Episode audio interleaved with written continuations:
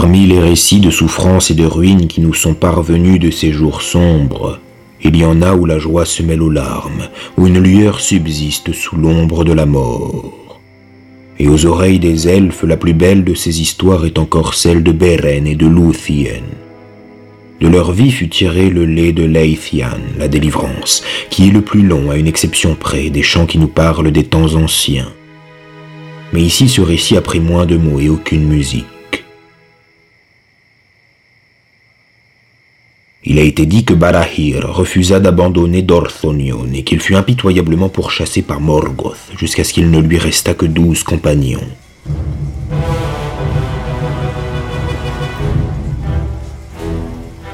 Les forêts de Dorthonion s'élevaient vers le sud jusqu'à des plateaux montagneux à l'est desquels se trouvait un lac, Tarn Ailuin, entouré de landes désertiques où nul chemin n'était tracé car, même au temps de la longue paix, nul n'y avait jamais vécu.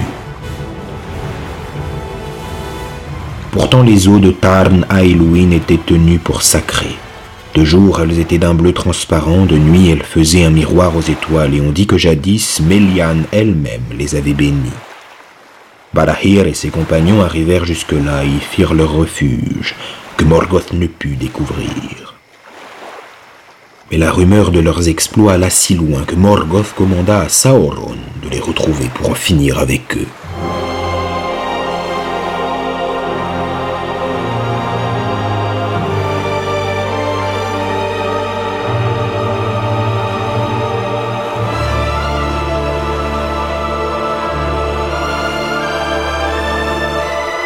Parmi les compagnons de Barahir se trouvait le fils d'Angrim, Gorlim, dont la femme s'appelait Eilinel. Un grand amour les unissait avant que le mal ne fît son entrée. Au retour de la guerre, Gorlim avait trouvé sa maison déserte et pillée, et sa femme disparue sans qu'il sût si elle avait été tuée ou capturée. Il avait rejoint Barahir pour redevenir le plus féroce et le plus désespéré de ses compagnons, mais le doute rongeait son cœur à l'idée qu'Eilinel n'était peut-être pas morte. Parfois il s'en allait seul en secret revoir la maison qui était encore debout au milieu des champs et des forêts qui lui appartenaient jadis, et les serviteurs de Morgoth l'apprirent.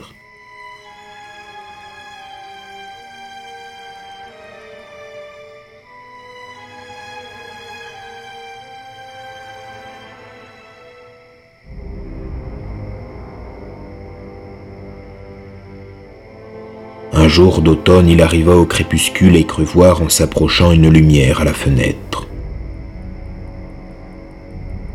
Sur ses gardes, il vint plus près, regarda à l'intérieur où il aperçut Eilinel, le visage creusé par la tristesse et par la faim.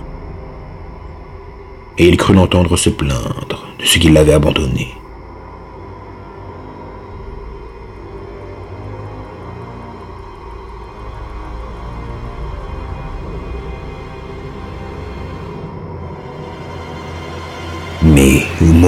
Il d'un cri, la lumière fut soufflée par le vent. Il entendit le hurlement des loups et sentit sur ses épaules les mains des chasseurs de Sauron.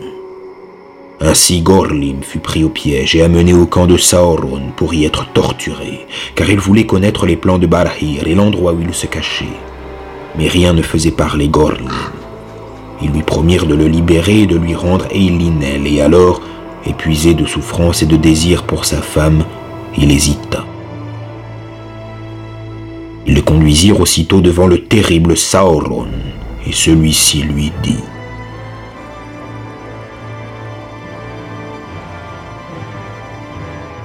Maintenant, on me dit que tu veux marchander avec moi. Quel est ton prix?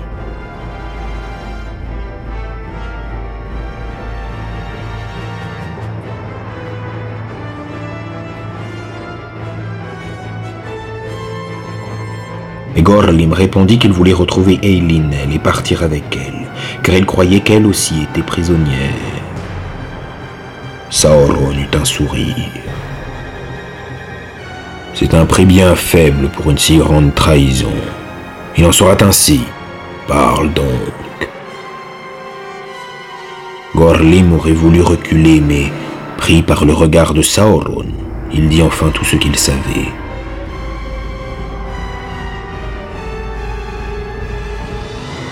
Alors Sauron se mit à rire et se moqua de lui, lui disant qu'il n'avait vu qu'un fantôme conjuré par magie pour le prendre au piège, et qu'Eilinel était morte. Je vais tout de même te donner ce que tu as demandé, dit Sauron.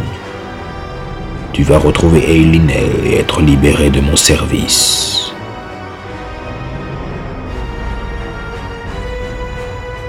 Puis il le fit mettre à mort avec la plus grande cruauté.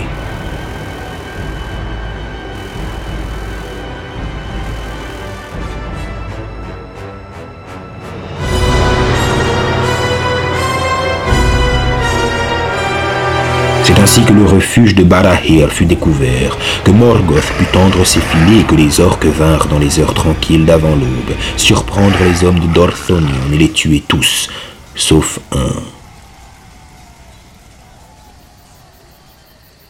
Car Beren, le fils de Barahir, était parti sur l'ordre de son père pour une dangereuse mission afin d'espionner l'ennemi. Et il était loin quand le refuge fut investi et alors qu'il était endormi dans la forêt en pleine nuit, il rêva que des charognards se pressaient en rangs serrés comme les feuilles des arbres sur des troncs dénudés près d'un marais, et que du sang coulait encore de leur bec.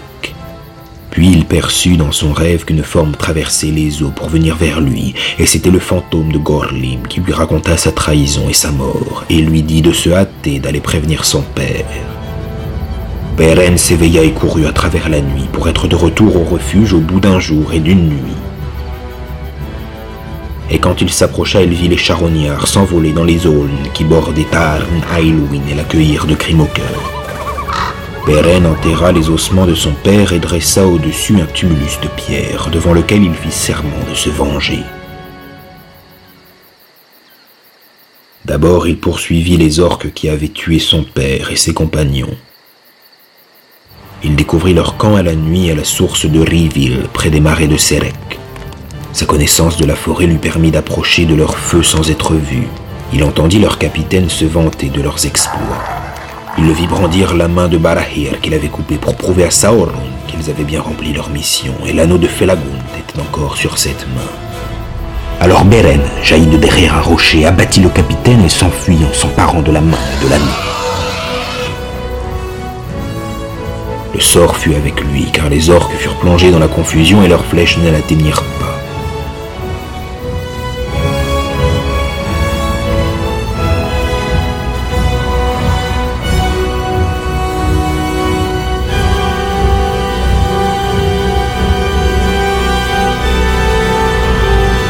Beren continua de parcourir Dorthonion pendant quatre ans, solitaire et proscrit. Il devint l'ami des oiseaux et des bêtes qui lui prêtèrent leur aide sans jamais le trahir, et, depuis ce temps, il ne mangea plus de viande et ne tua plus aucune créature vivante qu'elle ne fût au service de Morgoth. Il ne craignait pas la mort, mais la captivité, et son courage désespéré lui permit d'échapper aux chaînes et à la mort. Les exploits de son audace furent connus dans Beleriand tout entier, et le récit en parvint même à Doriath. Alors Morgoth mit sa tête au même prix que celle de Fingon, le grand roi des Noldor. Mais les orques préféraient fuir à la seule idée de sa venue que le poursuivre. Enfin, on lança contre lui une armée entière commandée par Sauron, et celui-ci fit venir des loups-garous, de féroces créatures possédées par des esprits terrifiants qu'il avait emprisonnés dans leur corps.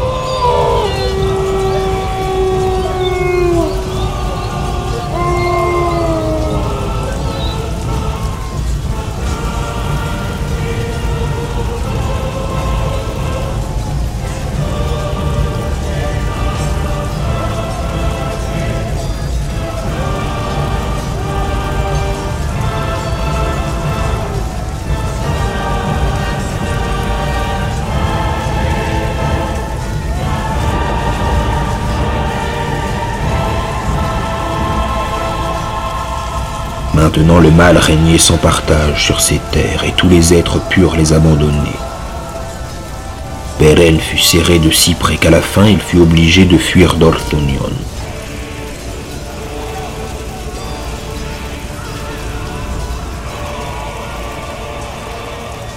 Il quitta le pays de son père et sa tombe en hiver sous la neige, puis monta jusqu'en haut de Gorgoroth, les montagnes de la terreur. D'où il aperçut dans le lointain le pays de Doriath. Alors il décida au fond de son cœur qu'il entrerait dans le royaume caché que nul mortel n'avait foulé de son pied. Son voyage vers le sud fut terrible, le long des gouffres d'Ered Gorgoroth, où les ombres dataient d'avant la venue de la lune. Le désert de Dungortheb, où les maléfices de Sauron se heurtaient au pouvoir de Melian, un lieu traversé d'horreur et de folie. Les araignées déchues de la féroce Ungoliant y pullulaient, tissant leurs toiles invisibles et mortelles pour toutes les créatures vivantes, et des monstres y rampaient, nés de la longue nuit d'avant la venue du soleil des êtres aux yeux innombrables qui chassaient en silence. On ne trouvait rien dans ce pays hanté qui puisse nourrir les elfes ou les humains, on n'y trouvait que la mort. Ce voyage ne fut pas le moindre des exploits de Beren, mais jamais il n'en parla à personne, de peur que l'horreur ne lui revienne en tête. Nul ne sait comment il trouva son chemin, et, jusqu'aux frontières de Doriath, il dut suivre des pistes qu'aucun elfe ni aucun humain n'avait osé emprunter. Il passa au travers des labyrinthes que Melian avait tissés autour du royaume de Thingol, exactement comme elle l'avait prédit, car un destin tragique le conduisait. On dit dans le lait de Leithian que Beren entra en trébuchant à Doriath, gris et courbé comme par des années de malheur, si grandes avaient été les souffrances de la route puis qu'un été où il parcourait les bois de Neldoreth, il rencontra Luthien, la fille de Thingol et de Melian, un soir au lever de la lune, au moment où elle dansait sur l'herbe éternelle des prairies d'Esgaldwin. Alors, en un instant, il oublia ses souffrances et fut comme ensorcelé, car Luthien était la plus belle de tous les enfants d'Ilúvatar. Sa robe était bleue comme un ciel sans nuages, ses yeux gris comme la lumière des étoiles. Sa cape était semée de fleurs d'or et ses cheveux aussi noirs que les ombres du soir. Comme un rayon sur les feuilles d'un arbre, comme le murmure des eaux limpides, comme les astres loin des fumées du monde, telle était sa radieuse beauté, et son visage était tout de lumière. Mais elle disparut à sa vue, et il resta sans voix comme sous l'effet d'un charme. Il erra longtemps dans les bois, sauvage et méfiant comme un animal à rechercher Luthien. Dans son cœur, il l'appelait Tinouviel, ce qui veut dire le rossignol, la fille du crépuscule dans la langue des elfes gris, car il ne lui connaissait pas d'autre nom. Il la voyait de loin comme une feuille dans le vent d'automne, et en hiver comme une étoile au-dessus des collines, mais ses membres étaient comme enchaînés. Il arriva un jour avant la venue du printemps que Luthien dansait sur une colline verdoyante et qu'elle se mit soudain à chanter d'une voix haute et claire.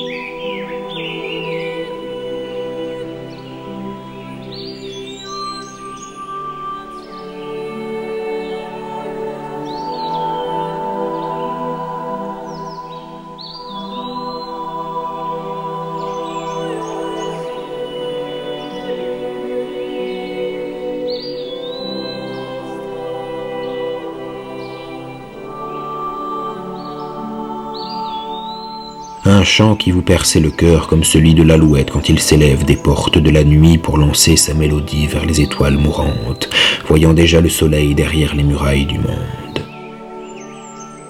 Et le chant de Luthien défit les liens de l'hiver, libéra les eaux gelées qui se mirent à bruire et des fleurs naquirent de la terre glacée là où s'étaient posés ses pas.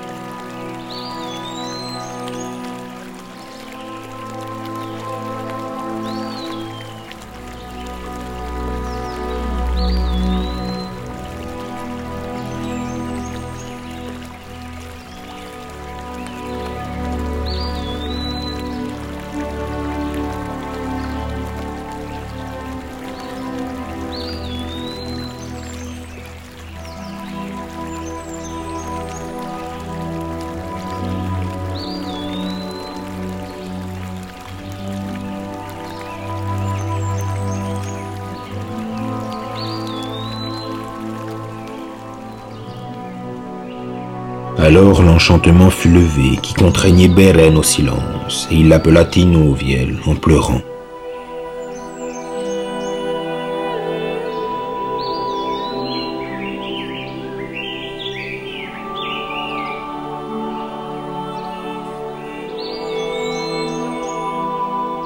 Et la forêt fit écho à ce nom. Surprise, elle s'arrêta, cessa de fuir, et Beren vint près d'elle. Dès qu'elle eut porté les yeux sur lui, le destin la frappa et elle en fut amoureuse. Pourtant elle s'échappa de ses bras et disparut à sa vue au moment où le jour se levait.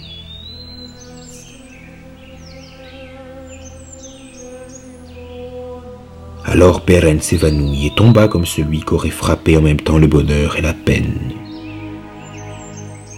Il s'enfonça dans un sommeil qui était comme un puits de ténèbres, et, à son réveil, il se sentait comme la pierre, le cœur vide et désolé.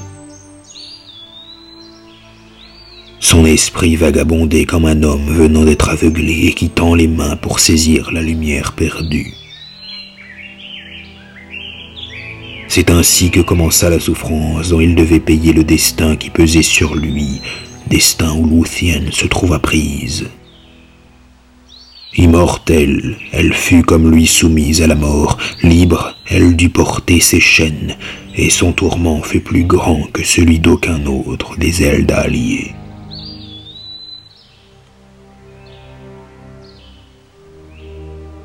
Alors qu'il désespérait, elle revint vers lui dans les ténèbres où il était plongé, et elle posa les mains sur lui. Il de cela bien longtemps dans le royaume caché. Ensuite, elle vint souvent le retrouver, le printemps et l'été les virent parcourir secrètement les forêts avec une joie qui dépassait tout ce qu'avaient connu auparavant les enfants d'Illuvatar, bien que le temps des amants fût mesuré.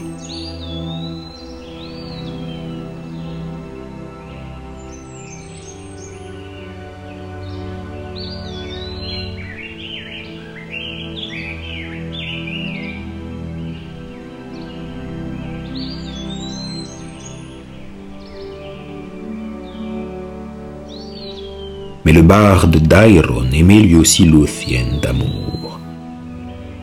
Il espionna ses rencontres avec Beren et la trahit devant Thingol. Le roi fut pris de colère, car il aimait Luthien par-dessus tout, la mettant plus haut que tous les princes des elfes, alors qu'il n'acceptait même pas les humains à son service. Il dit sa surprise et sa douleur à Luthien, mais elle ne voulut rien admettre qu'il n'eût juré devant elle qu'il ne tuerait pas Beren, ni ne le tiendrait captif. Il envoya pourtant ses serviteurs qui s'emparèrent de lui et le conduisirent à Menegroth comme un malfaiteur. Mais Luthien est devant ça et le mena elle-même devant le trône de Thingol, comme s'il était un honorable invité. Thingol regardait Beren avec une colère méprisante, tandis que Melian ne disait rien. Qui es-tu? dit le roi toi qui viens là comme un voleur et oses approcher de mon trône sans y être invité. Beren était rempli de terreur, écrasé par la splendeur de Menegroth et la majesté de Thingol. Il ne dit mot. C'est Luthien qui répondit à son père. Il se nomme Beren, fils de Barahir, seigneur des humains, grand ennemi de Morgoth, celui dont les exploits sont chantés même par les elfes. Laisse Beren parler, s'exclama Thingol. Que cherches-tu ici, malheur mortel? Et qu'est-ce qui t'a fait quitter tes terres pour venir sur celle-ci, qui est interdite à tes semblables? Peux-tu me donner une raison pour que mon pouvoir ne te fasse pas sentir le châtiment de ton insolente folie? Alors Beren leva les yeux et rencontra d'abord le regard de Luthien, puis le visage de Melian, et il lui sembla que les mots lui venaient tout seuls à la bouche. La peur le quitta et la fierté lui revint, celle de la plus ancienne maison des humains et il dit Mon destin, ô roi, m'a conduit ici à travers les dangers que peu, même parmi les elfes, oseraient affronter, et j'ai trouvé ici non pas ce que je cherchais, mais ce que je voudrais garder toujours. Quelque chose de plus haut que l'or et l'argent, que tous les joyaux du monde, ni le roc, ni l'acier, ni les flammes de Morgoth, ni les pouvoirs des royaumes des elfes ne pourront m'interdire le trésor auquel j'aspire. Car Luthien, votre fille, est la plus belle de tous les enfants du monde.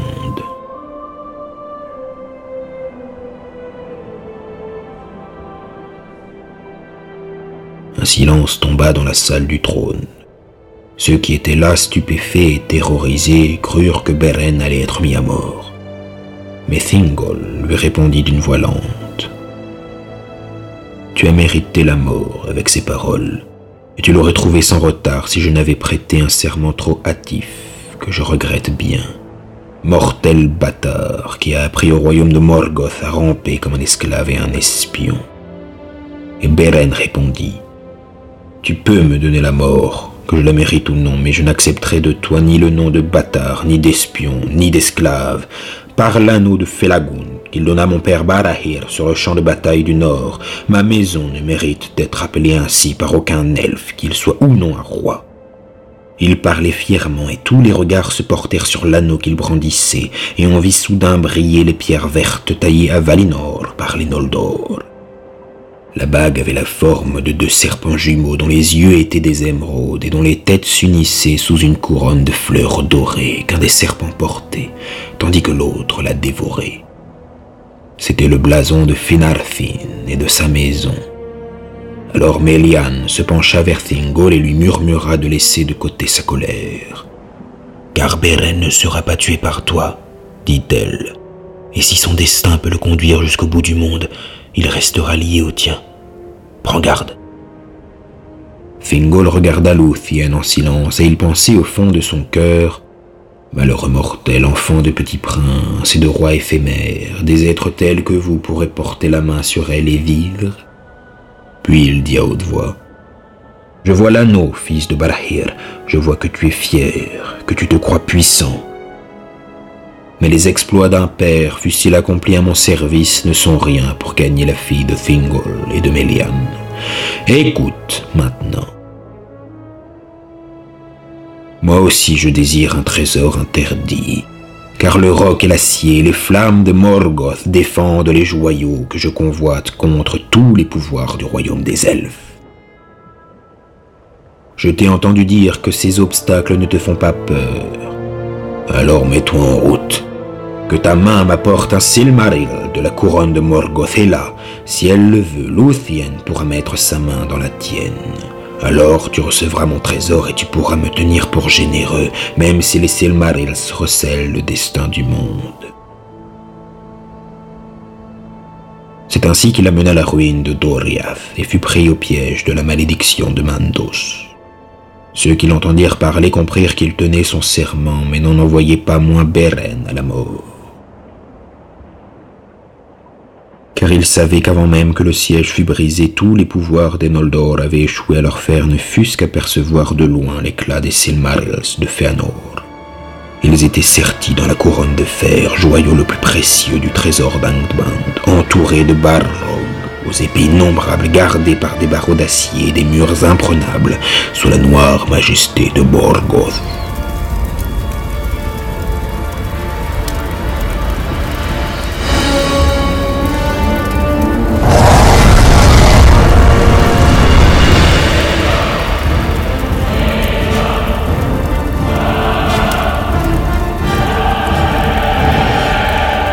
Et Beren se mit à rire. À quel prix dérisoire, dit-il, les rois des elfes vendent-ils leurs filles pour des pierres ou des œuvres d'art?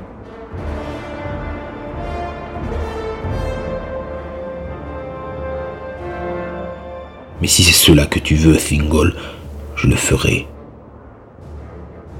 Quand nous nous reverrons, j'aurai à la main des Silmarils de la couronne de fer, et ce n'est pas la dernière fois que tu as devant les yeux Beren, le fils de Barahir. Puis il plongea son regard dans celui de Melian, qui ne dit rien. Il dit adieu à Luthien Tinouviel, s'inclina devant Thingol et Melian, écarta les gardes qui l'entouraient et quitta Ménégroth seul et sans escorte.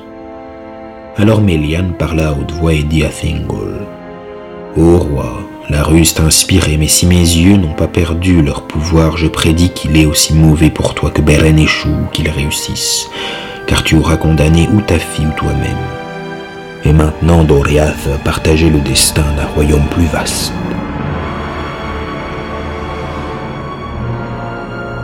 Mais Thingol répondit Ce que j'aime et que je chéris par-dessus tout, je ne les vends pas, ni aux elfes, ni aux humains. Et si j'avais pu craindre ou espérer que Beren revint à Menegroth, jamais plus il n'aurait vu la lumière du soleil, et cela malgré mon serment. Luthien resta silencieuse, et jamais plus depuis ce jour elle ne fit entendre son chant au royaume de Doriath. Un lourd silence tomba sur la forêt et les ombres grandirent au royaume de Thingol.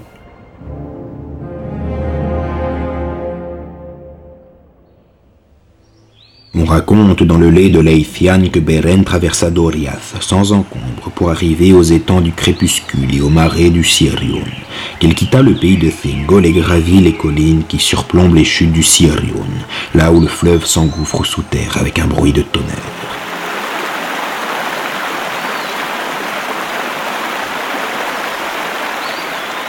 Qu'il regarda vers l'ouest et qu'il put voir à travers le brouillard et la pluie qui enveloppaient les collines Talath Dirnen, la plaine fortifiée qui s'étendait entre le Narog et le Sirion, et qu'il aperçut même dans le lointain les hauteurs de Taor en qui dominaient Nargothrond. Alors, proscrit sans alliés et sans aide, il se dirigea dans cette direction. Les elfes de Nargothrond montaient sur cette plaine, une garde vigilante. La moindre colline des frontières était surmontée de tours cachées au regard. Les champs et les forêts étaient secrètement parcourus par des archers parmi les plus habiles. Leurs flèches étaient infaillibles et mortelles et rien ne pouvait même ramper sans leur permission.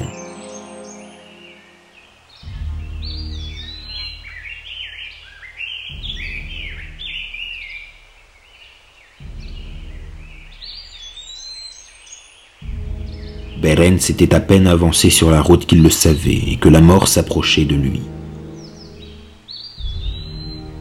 Mais il connaissait le danger et leva au-dessus de sa tête l'anneau de Felagund.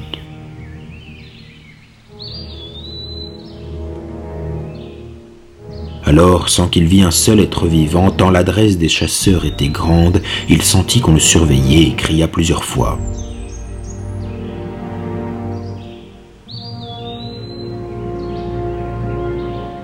Je suis Beren, fils de Barahir, ami de Felagund.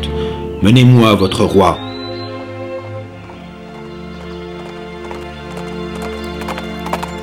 Les chasseurs ne le tuèrent pas. Ils se regroupèrent pour lui tendre une embuscade et le contraindre à s'arrêter.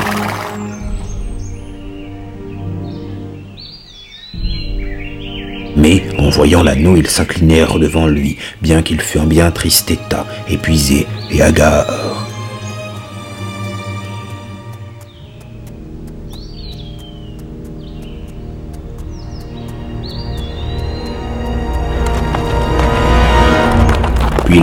Vers le nord puis vers l'ouest, allant de nuit pour dissimuler leur but.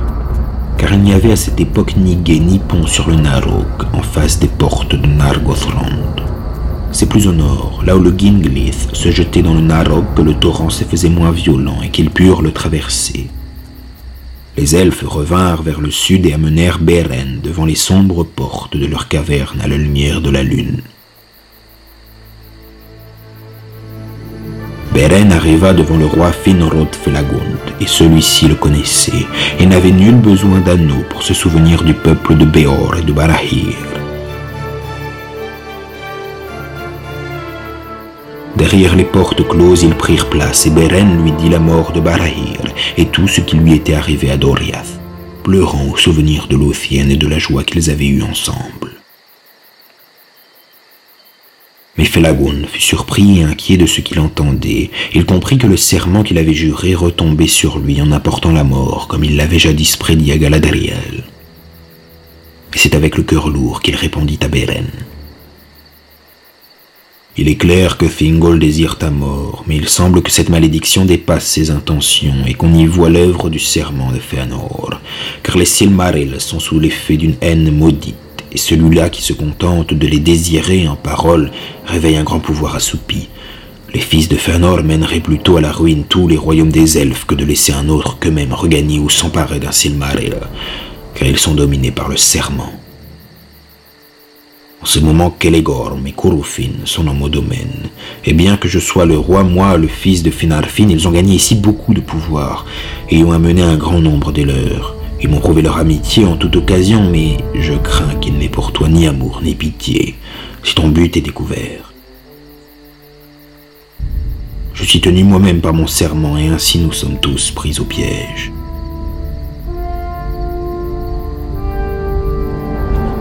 Alors le roi Felagund s'adressa à son peuple, rappela les exploits de Barhir et le vœu qu'il avait fait. Il déclara qu'il lui revenait d'aider le fils de Barhir dans le besoin et qu'il demandait pour cela l'aide de ses lieutenants. Alors Kelegorm se dressa dans la foule et tira son épée en s'écriant. Qu'il soit un ami ou un ennemi, qu'il soit un démon, Morgoth, ou elfe, ou fils des humains, ou de toute créature vivante sur Arda, ni la loi, ni l'amour, ni l'alliance des enfers, ni la puissance des Valar, ou de quelque sorcellerie ne pourront le protéger de la haine des fils de Fëanor, celui qui prendra ou trouvera un Silmaril pour le garder. Car les Silmarils sont à nous seuls jusqu'à la fin du monde et il parla encore longtemps avec des mots aussi forts que jadis à Tyrion, ceux de son père, qui avait enflammé la révolte des Noldor. Après lui, Kurufin parla plus calmement, mais avec la même fermeté, évoquant aux esprits des elfes la guerre et la ruine de Nargothrond. Il fit naître en leur cœur une telle peur qu'aucun elfe de ce royaume ne se risqua plus dans une bataille jusqu'à la venue de Túrin mais ils pratiquèrent la ruse et l'embuscade, la magie et les flèches empoisonnées pour traquer les étrangers en oubliant jusqu'au lien du sang. Ils furent par là déchus du courage et de la liberté des elfes d'antan, et leur pays fut plongé dans l'ombre.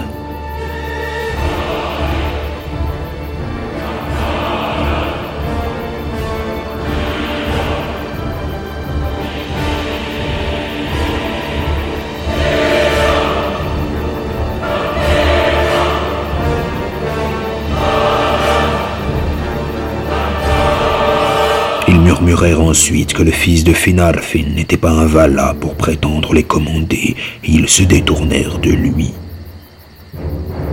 La malédiction de Mandos s'abattit à nouveau sur les fils de Fëanor et fit lever dans leur cœur de noires pensées.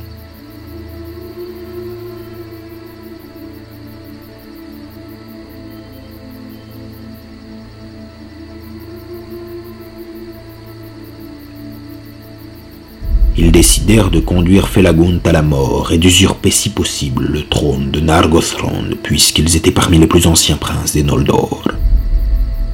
Et Felagund, voyant qu'il était abandonné de tous, ôta de sa tête la couronne d'argent et la jeta par terre en disant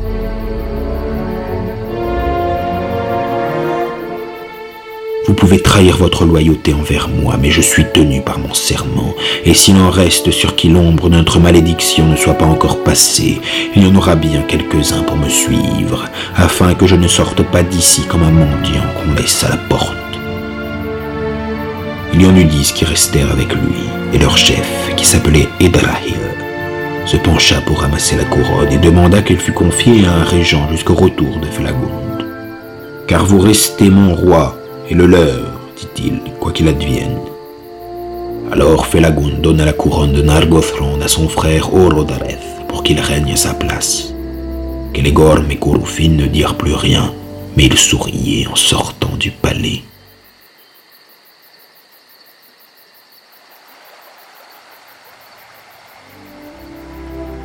Soir d'automne, Felagund et Beren quittèrent Nargothrond avec leurs dix compagnons et remontèrent le Narog jusqu'à sa source aux chutes d'Ivrin.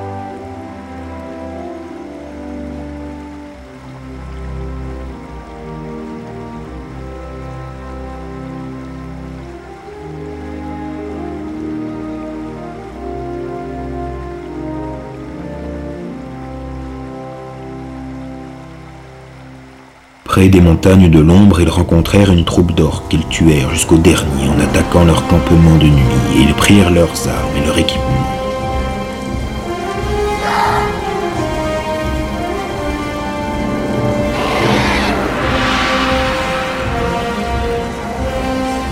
Felagund usa de son art pour que leur corps et leur visage prennent la semblance des orques, et c'est sous ce déguisement qu'ils continuèrent vers le nord et arrivèrent au passage de l'ouest entre Ered Vethrin et les hauteurs de Taurnufuin.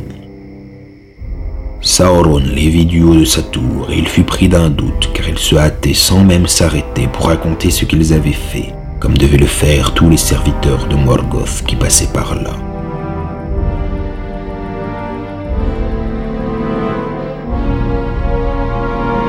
Alors il leur tendit une embuscade et les fit amener devant lui.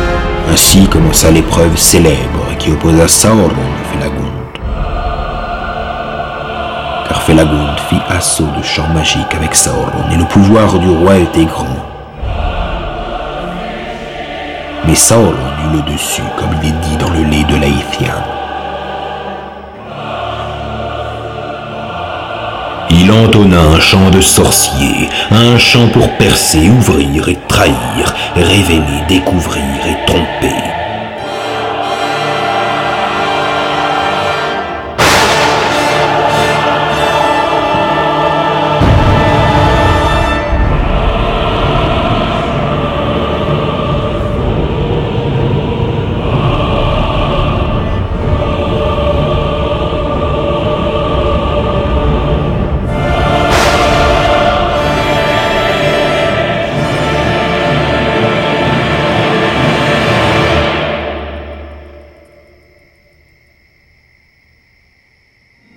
Soudain Felagund, qui oscillait, lui répondit d'un chant de fermeté, de résistance, pouvoir contre pouvoir, de secret conservé, la force d'un donjon, une fois intacte la liberté, la fuite, d'une forme mouvante et changeante, qui évite les pièges et brise les filets, une prison qui s'ouvre, une chaîne qui casse.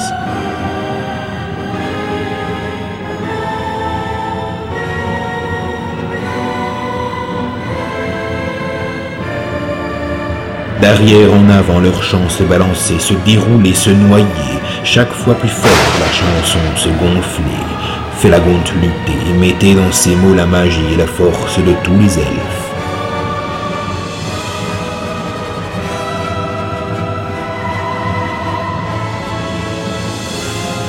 Doucement dans la nuit, ils entendirent les oiseaux de Nargothrond chanter au loin les soupirs de la mer au-delà, au-delà du monde occidental sur le sable, le sable nacré du pays des elfes.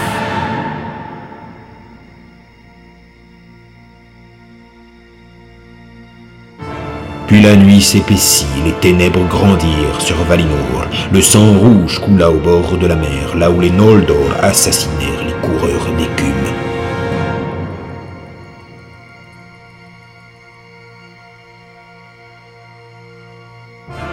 Volèrent les navires, les blancs navires aux voiles blanches, et fuirent le ciel étoilé.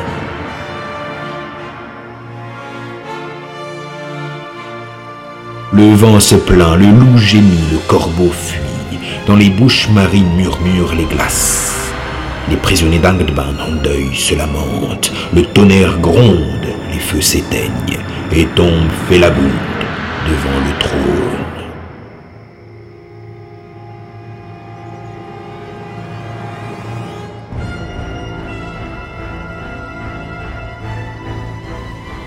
Sauron les dépouilla de leurs masques et ils se tinrent nus devant lui effrayés. Mais s'il avait dévoilé leur vraie nature, Sauron ne put découvrir leur nom ni leur but. Alors il les jeta au fond d'un puits noir et muet comme un gouffre et les menaça de les mettre à mort avec la plus grande cruauté si l'un d'entre eux ne lui avouait la vérité. De temps en temps, il voyait deux yeux briller dans la nuit et un loup-garou venait dévorer un des leurs.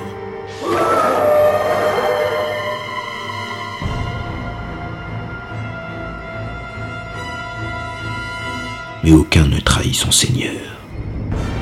Au moment où Sauron jeta Beren dans le puits, Luthien sentit un poids horrible venir écraser son cœur. Elle alla prendre conseil auprès de Melian et apprit que Beren était dans les donjons de Tol in Gaoroth, sans espoir d'être secouru.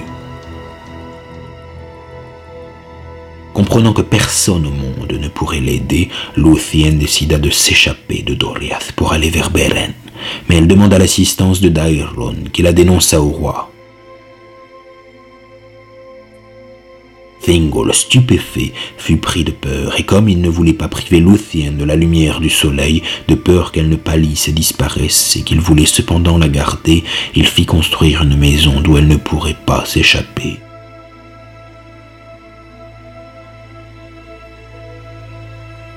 Près des portes de Ménégroth se trouvait le plus grand des arbres de la forêt de Neldoreth, un bois de hêtre qui couvrait la moitié nord du royaume.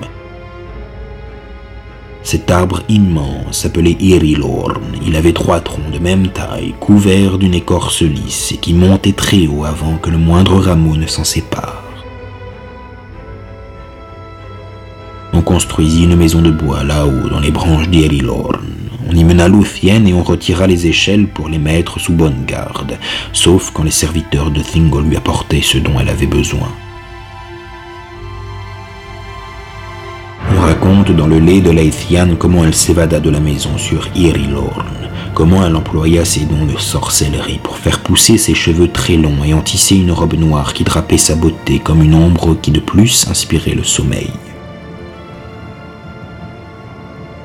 Des mèches qui restaient, elle tressa une corde qu'elle fit pendre à sa fenêtre, et quand le bout se balança au-dessus des gardes assis sous l'arbre, ils tombèrent dans un profond sommeil. Alors Luthien descendit de sa prison, drapée dans son manteau de nuit qui la cachait au regard de tous, et elle disparut du pays de Doriath. Il se trouvait que Kelegorm et Kurufin étaient en train de chasser sur la plaine fortifiée, parce que Sauron, plein de soupçons, avait envoyé un grand nombre de loups sur les terres des elfes. Ils chevauchaient donc, précédés de leur meute, pensant qu'avant leur retour ils auraient peut-être des nouvelles du roi Felagund. Le chef de la meute de Kelegorm s'appelait Huan, Il n'était pas né des terres du milieu, mais était venu du royaume bienheureux, et jadis à Valinor, Oromé l'avait donné à Kelegorm, qu'il avait suivi dans son exil avant que le malheur ne vienne. Juan resta fidèle à Kelegorm et tomba donc sous le coup de la malédiction qui frappait les Noldor. Il était écrit qu'il rencontrerait la mort, mais pas avant d'avoir fait face au plus grand loup qui eût jamais parcouru la surface de la terre. C'est Juan qui surprit Luthien alors qu'elle s'enfuyait, comme une ombre effrayée par le soleil à travers le feuillage, pendant que Kelegorm et Kurufin se reposaient près de la frontière occidentale de Doriath. Rien ne pouvait échapper à son flair, ni à sa vue, aucun charme n'avait prise sur lui, et il ne dormait ni de nuit ni de jour. Il la conduisit à Kelegorm et Luthien en fureuse, apprenant que c'était un prince des Noldor et un ennemi de Morgoth. Elle se découvrit donc en écartant son manteau, et la soudaine apparition de sa beauté sous le soleil fut telle que Kelegorm en fut aussitôt épris. Mais il ne lui dit que des belles paroles et lui promit son aide si elle l'accompagnait à Nargothrand, sans montrer d'aucune manière qu'il avait déjà connaissance de Beren et de sa quête, qu'elle lui raconta sans qu'il s'en émeuve. Ils interrompirent leur chasse et rentrèrent à Nargothrand, où Luthien se trouva trahi. Ils la saisirent, lui prirent son manteau et lui interdirent de repasser les portes ou de parler à quiconque, sauf aux deux frères, Kelegorm et Kurufin. Car ils croyaient que Felagund et Beren étaient prisonniers pour toujours. Ils se proposaient de laisser périr le roi, de garder Luthien et d'obliger Thingol à donner sa main à Kelegorm.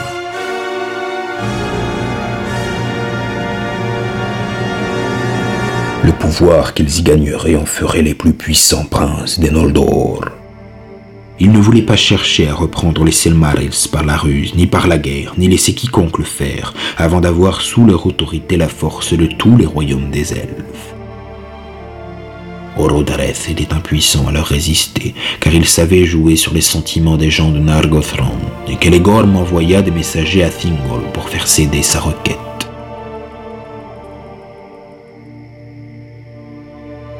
Mais Huan, le chien de meute, avait le cœur pur.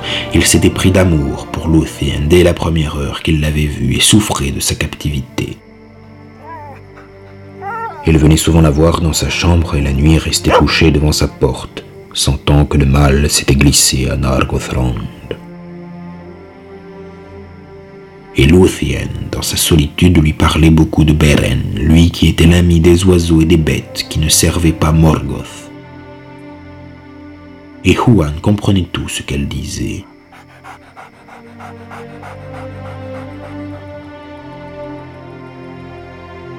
Car il ne lui fut donné de parler avec des mots que trois fois durant sa vie. Mais il pouvait comprendre toutes les créatures douées de paroles.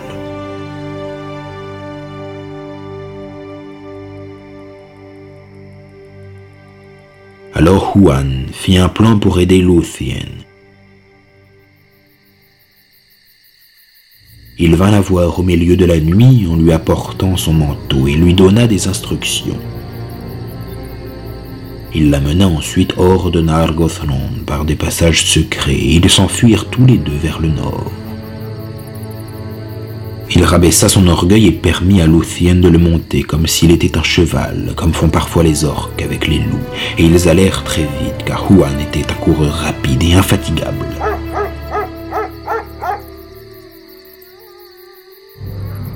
Beren et Felagund étaient au fond de la prison de Sauron. Tous leurs compagnons étaient morts, et Sauron ne voulait prendre Felagund qu'en dernier.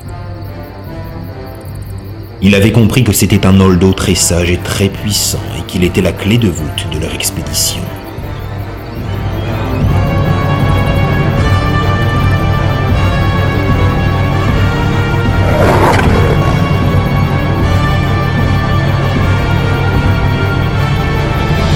Mais quand le loup vint chercher Beren, le roi rassembla toutes ses forces, fit sauter ses liens et se jeta sur la bête. Il put la tuer avec ses mains et ses dents, mais fut lui-même blessé à mort. Il adressa ses derniers mots à Beren.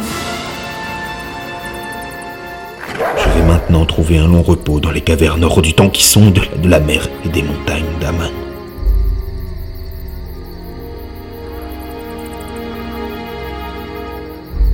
Il faudra si longtemps avant qu'on ne me revoie parmi les Noldor que j'ignore si le sort nous mettra de nouveau face à face dans la vie ou dans la mort, car nos peuples n'ont pas le même destin.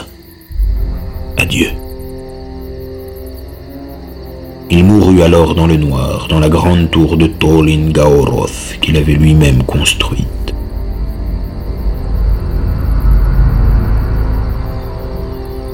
C'est ainsi que le roi Finrod Felagund, le plus juste et le mieux aimé de la maison de Finwë, accomplit son serment pendant que Beren, désespéré, se lamentait à côté de lui.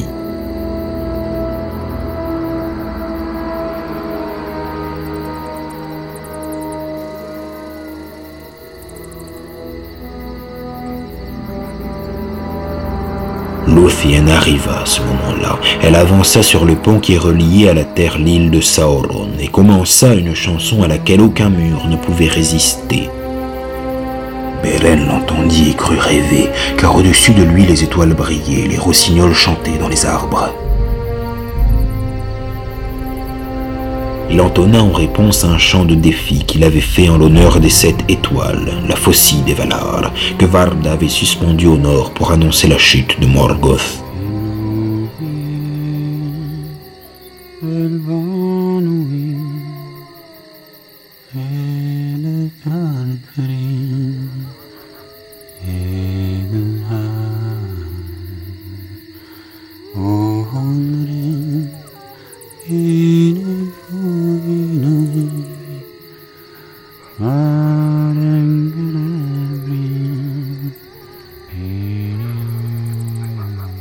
Forces le trahirent et il s'effondra dans la nuit. Lúthien avait entendu sa voix et elle choisit un chant plus puissant encore. Les loups se mirent à hurler et l'île a tremblé. Sauron se tenait en haut de la plus haute tour, drapé dans ses noires pensées. Il se mit à sourire en entendant la voix, sachant que c'était la fille de Melian, car la beauté de Lúthien et la merveille de son chant étaient depuis longtemps célèbres loin de Doriath, et s'il s'emparait d'elle pour la mettre au pouvoir de Morgoth, il en serait grandement récompensé.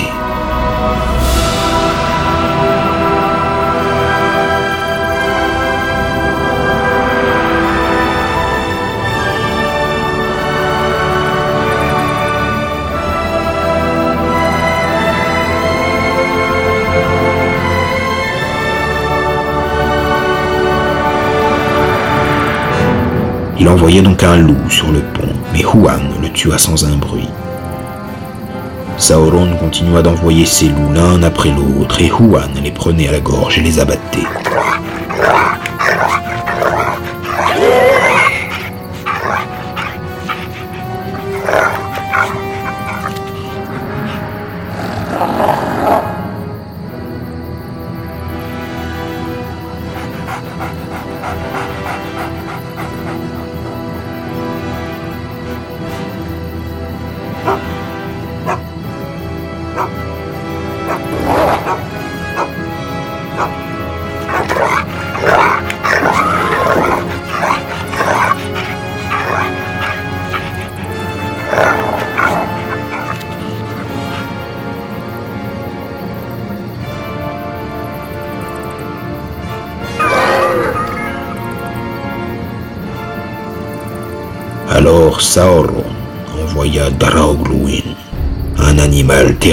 Maître du mal et seigneur des loups-garous d'Angband.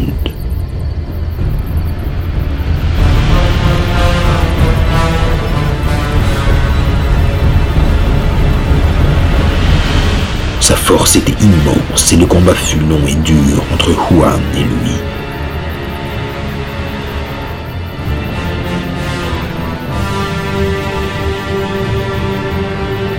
Mais à la fin, Draugluin s'enfuit et revint mourir aux pieds de Sauron en disant à son maître Huan est venu. Et Sauron savait comme tous ceux de ce pays qu'Elsor était assigné aux chasseurs de Valinor, et il décida d'être lui-même l'instrument de ce destin.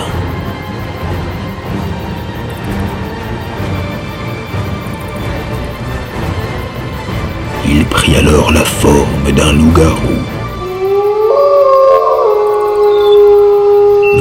qui eût jamais parcouru la terre, et s'avança pour libérer le pont.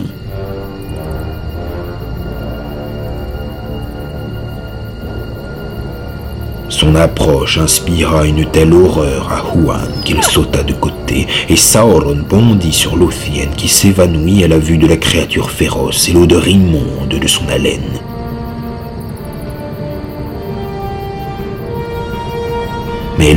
De jeter un pan de son manteau sur les yeux de la bête, qui chancela sous le coup d'une léthargie soudaine.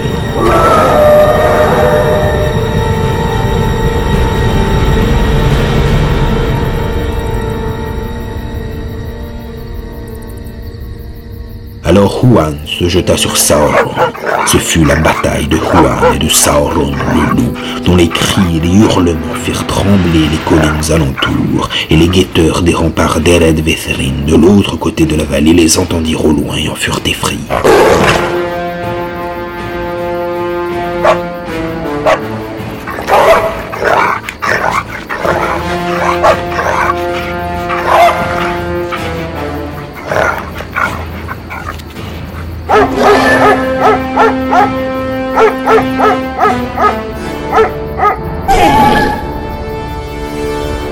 Aucun charme, aucun sort, ni la griffe, ni le venin, ni l'art du diable, ni la force d'une bête ne pouvaient abattre Huan de Valinor. Il saisit son ennemi à la gorge et le cloua au sol. Sauron changea de forme. De loup, il se fit serpent, puis reprit sa forme habituelle. Mais il ne pouvait échapper à la prise de Huan qu'en abandonnant son corps à jamais. Avant que son esprit infâme eût quitté la forteresse, Lúthien s'approcha d'eux. Elle dit à Sauron qu'il serait dépouillé de son manteau de chair pour que son fantôme tremblant soit renvoyé à Morgoth. Là, tu seras nu pour toujours à subir la torture de son mépris et la flamme de son regard, à moins que tu ne me donnes tout pouvoir sur cette forteresse. Sauron céda. Lúthien eut la maîtrise de l'île et de tout ce qui s'y trouvait. Et Huan relâcha le monstre, qui prit aussitôt la forme d'un vampire, grand comme un nuage qui cacherait la lune, et s'envola en tâchant les arbres du sang qui s'égouttaient de sa gorge. Il s'enfuit jusqu'à Taor Mufuin et s'y réfugia, peuplant d'horreur la forêt. Lúthien, debout sur le pont, proclama son pouvoir et défit l'enchantement qui tenait pierre sur pierre. Les portes s'écroulèrent, les murs s'ouvrirent et les cachots furent mis à nu. Un grand nombre d'esclaves et de prisonniers émerveillés s'avancèrent en pleine confusion, se protégeant les yeux de la pâle lumière de la lune, ayant si longtemps connu la nuit de Sauron. Mais Beren ne vint pas.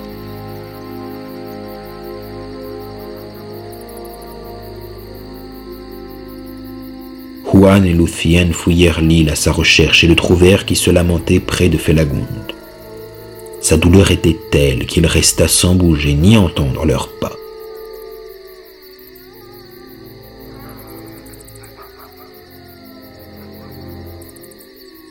Lúthien, le croyant mort, l'entoura de ses bras et tomba dans une funèbre faiblesse. Mais Beren revint à la lumière, s'éleva des abîmes de son désespoir et releva Lúthien. Il ils se revirent enfin, et le jour qui se levait sur les sombres collines les inonda de lumière.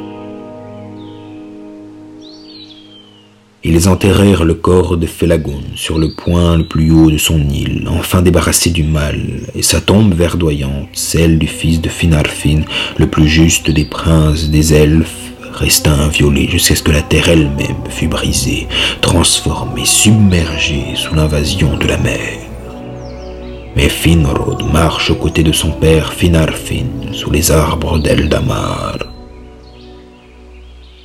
De nouveau, Beren et Luthien étaient libres et réunis. Ils parcoururent les bois dans une joie retrouvée pour un temps, et même l'hiver ne leur faisait aucun mal, car les fleurs poussaient toujours là où passait Luthien, et les oiseaux chantaient sous les collines enneigées. Quant à Juan, sa fidélité le ramena aux côtés de son maître Kelegorm, bien qu'il l'aimât moins qu'avant.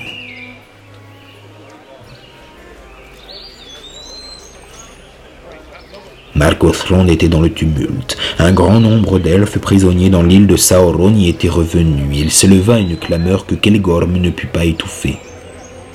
Il pleurait amèrement la mort de leur roi Felagund. Il disait qu'une vierge avait osé là où les fils de Fëanor avaient reculé, et beaucoup sentaient que Kelegorm et Curufin avaient été guidés par la traîtrise plutôt que par la peur. Les cœurs de Nargothrond étaient libérés de leur emprise et purent se tourner vers la maison de Finarfin. Ils obéirent alors aux ordres d'Orodreth. Celui-ci ne supporta point qu'ils exécutent les frères, comme certains l'auraient voulu, car verser le sang d'un parent les attacherait plus encore à la malédiction de Mandos.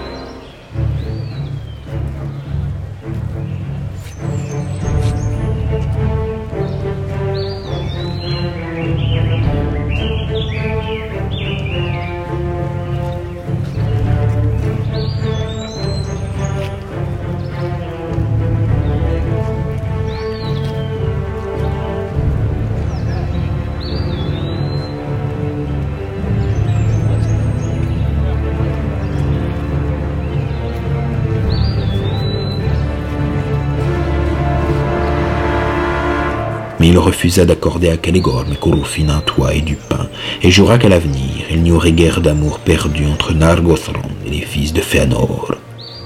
Qu'il en soit ainsi, dit Caligorm avec une lueur de menace dans les yeux, tandis que Corufin souriait. Ils montèrent à cheval et partirent comme deux flammes vers l'est pour tenter de retrouver le restant de leur sujet. Mais personne ne voulut les suivre, pas même ceux qui leur étaient le plus proches. Ils sentaient tous la lourde malédiction qui pesait sur les deux frères et le malheur qui les suivait à la trace. Et le fils de Curufin, Celebrimbor, rogna les actes de son père et resta à Nargothrond, tandis que Huan suivait encore les pas de son maître.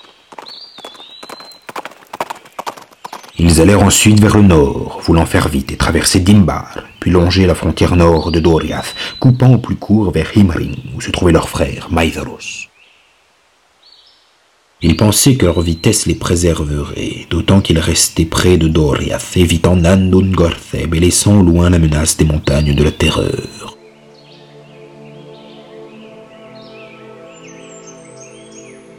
On dit aussi que les errances de Beren et de Luthien les conduisirent dans la forêt de Brethil, près des frontières de Doriath. Beren alors se souvint de son vœu et décida à contre-coeur, puisque Luthien pouvait être à nouveau en sûreté dans son pays, de repartir une fois de plus. Mais elle ne voulait plus se séparer de lui et lui dit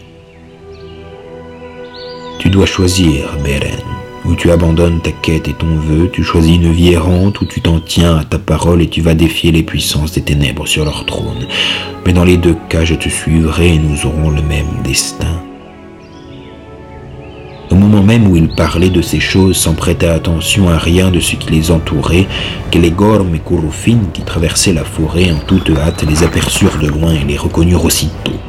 Alors Kelegorm lança brusquement son cheval vers Beren pour l'écraser, tandis que Curufin se penchait et enlevait Luthien qu'il posa en travers de sa selle, étant un cavalier accompli.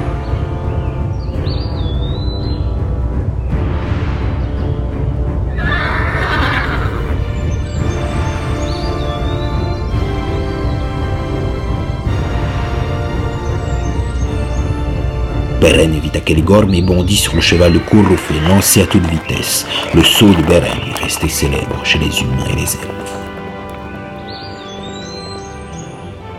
Il saisit Kurrufin à la gorge, par derrière, le renversa sur sa selle et ils tombèrent tous les deux. Le cheval se cabra et tomba, jetant Luthien dans l'herbe où elle resta étendue.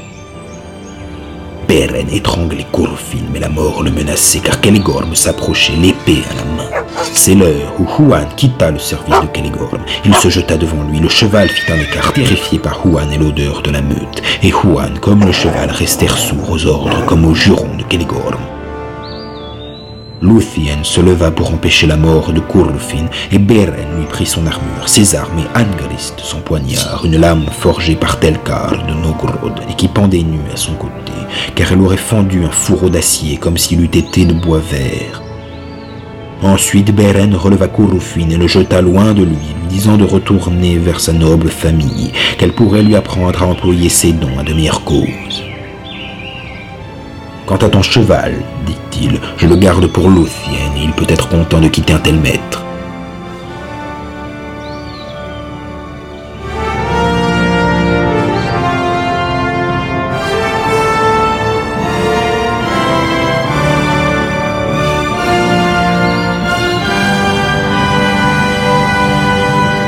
Sous les nuages et sous le ciel, Kurufin maudit longuement Beren. Va-t'en d'ici, dit-il, et cours vers une mort rapide et cruelle. Kelegorm le fit monter en croupe, et ils firent semblant de s'en aller. Beren se retourna sans prendre garde à ce qu'il disait, mais Kurufin, plein de honte et de rancune, prit l'arc de Kelegorm et tira tout en s'enfuyant. La flèche visait Luthien. Juan bondit, la reçut dans sa bouche, mais Kurufin tira encore et Beren se jeta devant Luthien. Il fut frappé au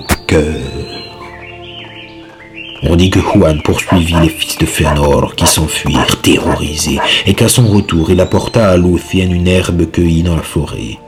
Elle en prit les feuilles pour étancher la blessure de Beren et grâce à son amour et à ses soins, elle réussit à le guérir. Ils purent enfin retourner à Doriath où Beren, toujours déchiré entre son amour et son vœu, et sachant que Luthien était en sûreté, se leva un matin avant le soleil, la confiant à la garde de Huan, et s'en alla tristement tandis qu'elle dormait encore sur l'herbe.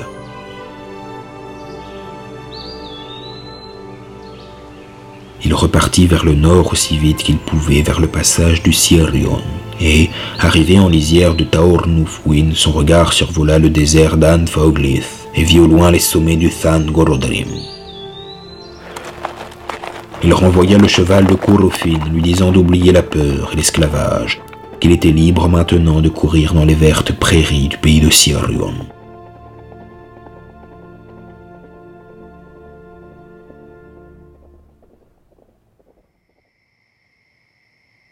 Seul désormais et prêt d'affronter les ultimes dangers, il composa le chant de la séparation pour louer la beauté de l'Othienne et des astres du ciel, car il croyait abandonner à jamais l'amour et la lumière. Ces quelques mots nous restent de son chant. Adieu terre si douce, ciel du nord à jamais béni, car ici reposa, ici courut aux longues jambes, sous la lune et sous le soleil, vieux, plus belle que ne peut dire la bouche d'un mortel, que tombe en ruine le monde entier, qu'il soit dissous, rejeté en arrière, incréé dans les anciennes abysses. Il en devient pourtant meilleur, car cela, l'ombre et l'aurore, la terre et la mer, fait qu'un temps a existé Luthien. Beren chantait tout haut, sans se soucier d'être entendu. Il était sans espoir et ne cherchait pas à se soustraire à son sort. Pourtant Luthien l'entendit et chanta pour lui répondre en s'approchant sans qu'il s'y attendît, car Juan avait accepté une fois de plus d'être son coursier et il avait suivi la piste de Beren à travers la forêt en toute hâte. Il avait longtemps pensé dans le secret de son cœur à ce qu'il pourrait faire pour alléger les dangers qui attendaient les deux êtres qu'il aimait. Comme ils allaient de nouveau vers le nord, il fit un détour par l'île de Sauron, où il prit l'horrible dépouille de Draugluin et les ailes de Thorin Gwethil. Celle-ci, comme messagère de Sauron, avait coutume de voler à Angdban sous la forme d'un vampire, et ses grandes mains ailées se hérissaient de griffes d'acier à toutes les jointures. Juan et Luthien traversèrent Taor Nufwin, recouverts de ses vêtements terrifiants, et tous s'enfuyaient devant eux. Beren s'inquiéta de les voir approcher. Il avait cru entendre la voix de Tinouviel. Il crut ensuite que ce n'était qu'une illusion faite pour le prendre au piège. Ils s'arrêtèrent, dépouillèrent leurs masques et Luthien courut vers lui. Ainsi Beren et Luthien se retrouvèrent une fois de plus entre désert et forêt. Beren, content, resta quelque temps sans rien dire, puis essaya encore de faire renoncer Luthien à ce voyage. Aujourd'hui, je dis triplement mon serment devant Thingol, dit-il. Je voudrais qu'il m'ait tué à Menegroth plutôt que de te conduire sous l'ombre de Morgoth.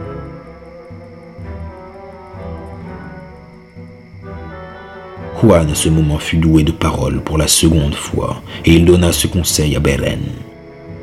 Désormais tu ne peux plus sauver Luthien de l'ombre de la mort, car son amour l'y destine, tu peux te détourner de ton destin et la conduire en exil où tu chercheras vainement la paix ta vie durant. Mais si tu ne renies pas ton destin, alors ou bien Luthien, abandonnée, devra mourir seule, ou bien elle doit défier comme toi le sort qui vous attend, sans espoir mais sans certitude. Je ne puis vous donner d'autres conseils, ni vous suivre plus loin, mais mon cœur me dit que je verrai aussi ce que vous trouverez à la porte. Tout le reste est obscur à mes yeux. Il se peut néanmoins que tous nos chemins nous ramènent à Doriath, et peut-être nous reverrons-nous avant la fin.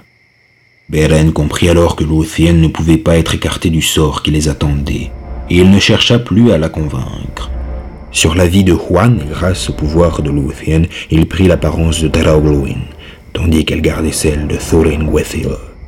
Il était tout entier loup-garou, sauf pour ses yeux, où brillait un esprit cruel peut-être, mais pur, il fut saisi d'horreur en voyant à son côté une sorte de chauve-souris aux ailes plissées. Puis, hurlant sous la lune, il descendit la colline en bondissant, accompagné par le vampire qui voltait au-dessus de lui. Ils traversèrent toutes sortes de dangers et arrivèrent au bout de leur longue route, accablés par la fatigue et la poussière du voyage, dans la sinistre vallée où étaient les portes d'Angband. Des crevasses noires bordaient la route d'où sortaient comme des serpents qui se tordaient en tous sens. De chaque côté, les collines faisaient comme les murailles d'une forteresse où perchaient des charognards aux cris Devant eux se dressait la porte invulnérable, une arche haute et noire au pied d'une montagne qui la surmontait d'un à-pic de mille pieds. Ils ne savaient plus que faire, car la porte était défendue par un garde dont ils ne savaient rien. Morgoth avait eu vent qu'il se tramait chez les princes des elfes des plans inconnus, et on entendait sans cesse dans les forêts les aboiements de Huan, le grand chien de guerre que les Valar avaient jadis délié. Morgoth se souvint du destin de Huan et il choisit un des louveteaux de la race de Daraulwin qu'il nourrit de sa main avec de la chair vive, pour qu'il acquît sa propre force. Le loup grandit si vite qu'il ne tint plus dans aucune des cavernes, et il restait énorme et affamé, couché au pied de Morgoth.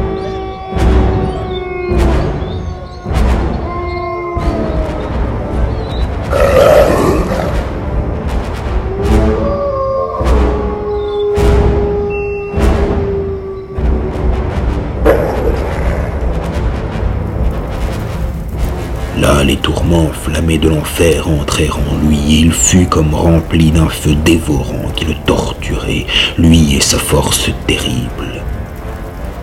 Il eut pour nom Karkaroth, gueule rouge dans les récits de ce temps, et Anfauglir, les mâchoires de la soif. Et Morgoth l'envoya privé de sommeil devant les portes d'un bain au cas où Huan viendrait. Karkaroth les vit venir de loin et il fut plein d'incertitude, car Angband avait appris depuis longtemps la mort de Daraugluin.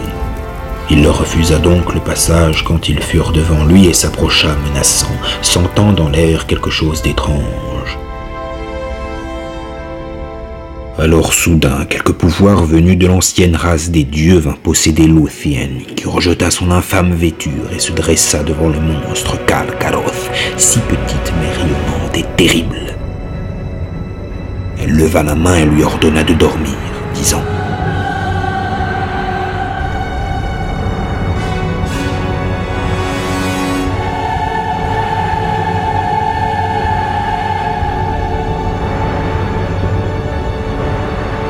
Ô esprit engendré par le malheur, tombe maintenant dans une nuit profonde et oublie pour un temps le lourd destin de ta vie.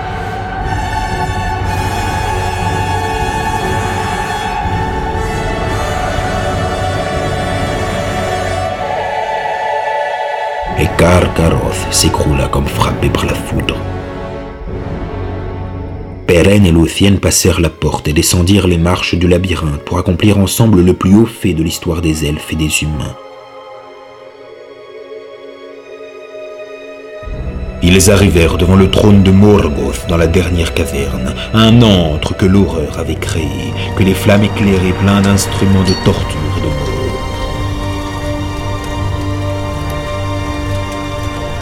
Beren, sous la forme d'un loup, put se glisser derrière le trône, mais l'œil de Morgoth fit s'évanouir le masque de Lúthien. Elle soutint le regard qui se posait sur elle, annonça son vrai nom et proposa à Morgoth de chanter pour lui, offrant ses services comme font les ménestrels.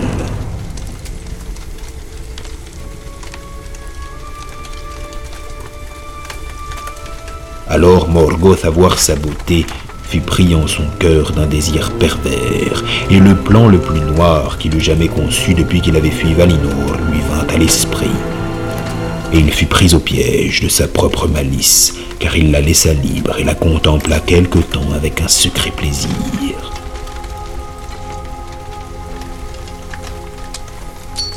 Elle disparut brusquement à sa vue et il s'éleva de l'ombre à un chant d'une telle beauté et d'un pouvoir si grand qu'il fut forcé de l'écouter, devenu comme aveugle alors que ses yeux la cherchaient de droite et de gauche.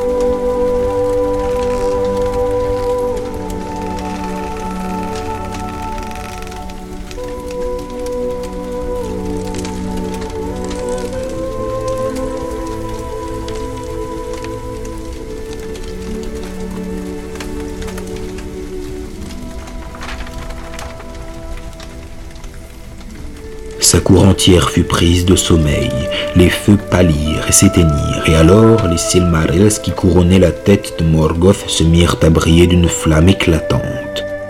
Le poids de la couronne et des joyaux lui fit courber la tête comme si le monde entier pesait sur lui, si lourd de peine, de peur et de désir que même la volonté de Morgoth ne pouvait le porter. Lúthien reprit sa robe ailée, s'éleva du sol et sa voix vint tomber comme la pluie dans un lac sombre et profond. Elle jeta son manteau sur les yeux de Morgoth et le plongea dans un rêve aussi noir que le vide extérieur où il errait jadis, solitaire. Et il tomba.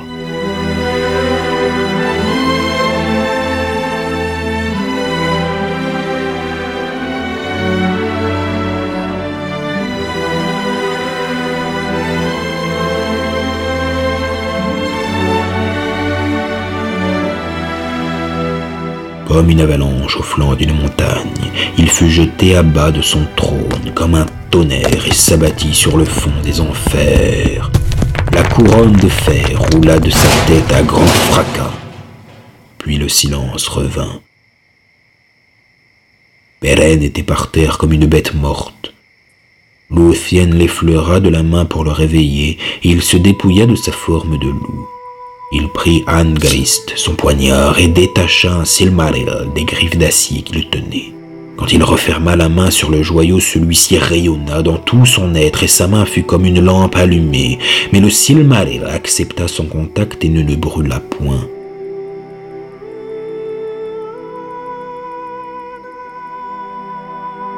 Beren alors pensa qu'il pourrait aller au-delà de son vœu et sortir d'Angban, les trois joyaux de Fëanor mais tel n'était pas le destin des Silmarils.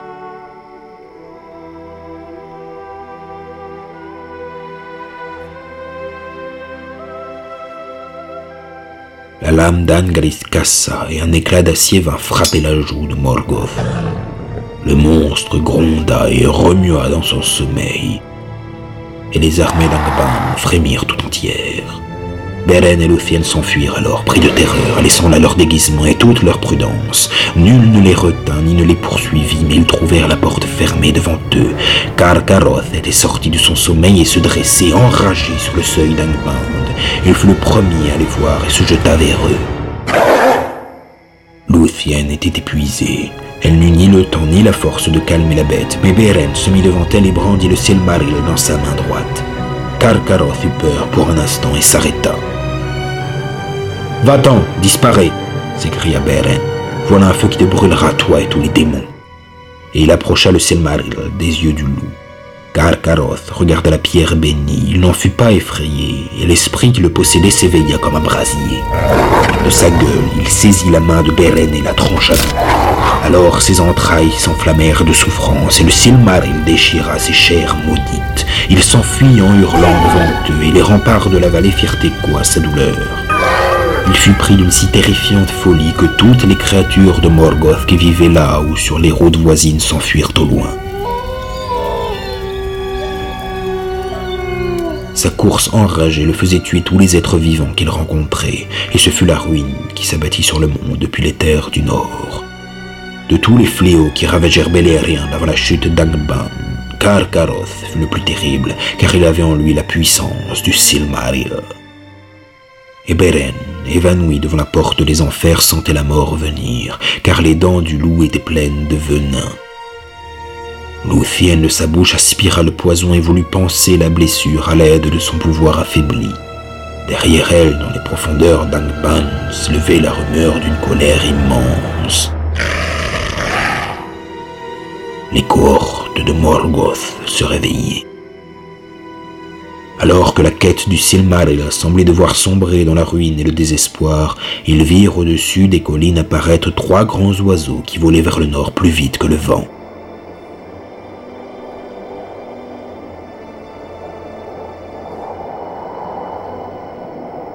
Quête et la détresse de Beren étaient connues par toutes les bêtes et tous les oiseaux, et Juan leur avait dit d'être vigilants afin de pouvoir lui porter secours.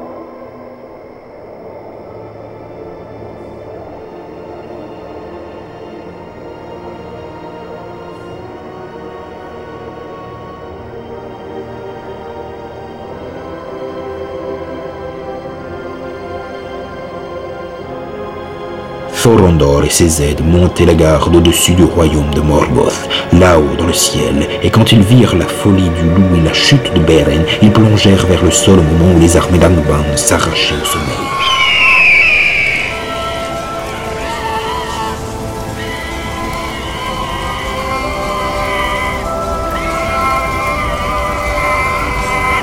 Ils saisirent Luthien et Beren et les emportèrent dans les nuages, tandis que sous eux le tonnerre grondait, des éclairs jaillissaient vers le ciel et les montagnes tremblaient. Le Thangorodarim vomit des flammes et de la fumée, des lances de feu furent jetées au loin qui dévastèrent les terres, et les Noldor de Ithrun se mirent à trembler.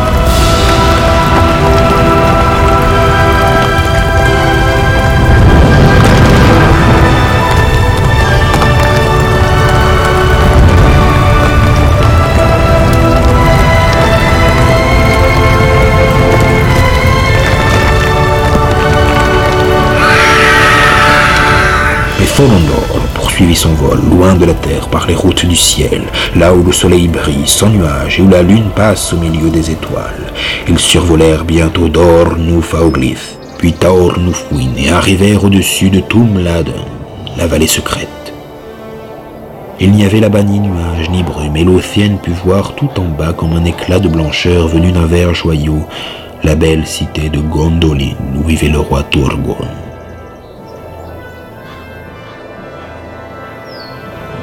Mais elle pleurait, croyant que Beren allait mourir, car il ne parlait plus, gardait les yeux fermés et n'avait rien vu de leur voyage.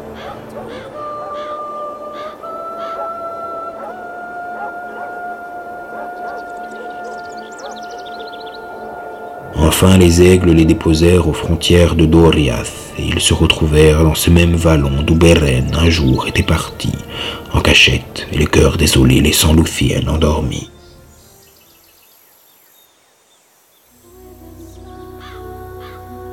Les aigles l'étendirent à côté de Beren et allèrent retrouver leurs airs sur les sommets du Grim. Mais Juan vint auprès d'elle, et c'est ensemble qu'ils soignèrent Beren, comme le jour où elle l'avait guéri de la blessure que lui avait faite Kurufin.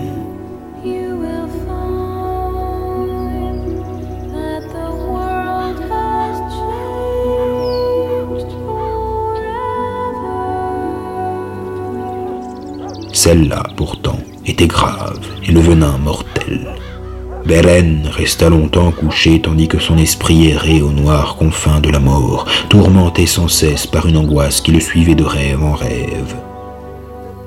Puis soudain, alors que Luthien était au bout de l'espoir, il s'éveilla.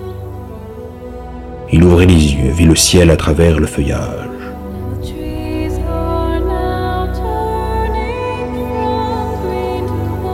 Sous le bruissement des feuilles, il entendit près de lui la chanson douce et lente de Luthien Tinuviel.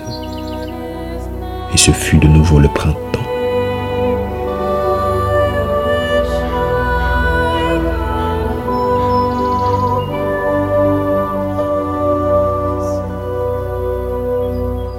Beren fut appelé plus tard Erkamion, ce qui veut dire le manchot.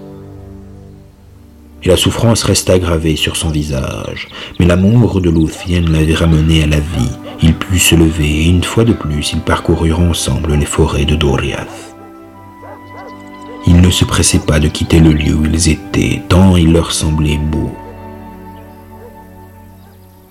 Luthien voulait même continuer d'errer dans la nature sans retour, oublier le monde et les cités, toute la gloire des royaumes des elfes, et Beren en fut satisfait quelque temps.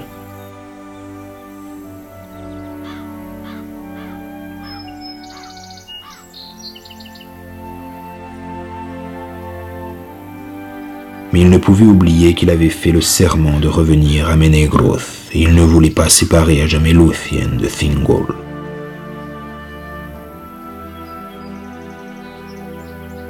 car il était tenu par la loi des humains et pensait qu'il était dangereux de compter pour rien la volonté d'un père, sauf dans les cas extrêmes.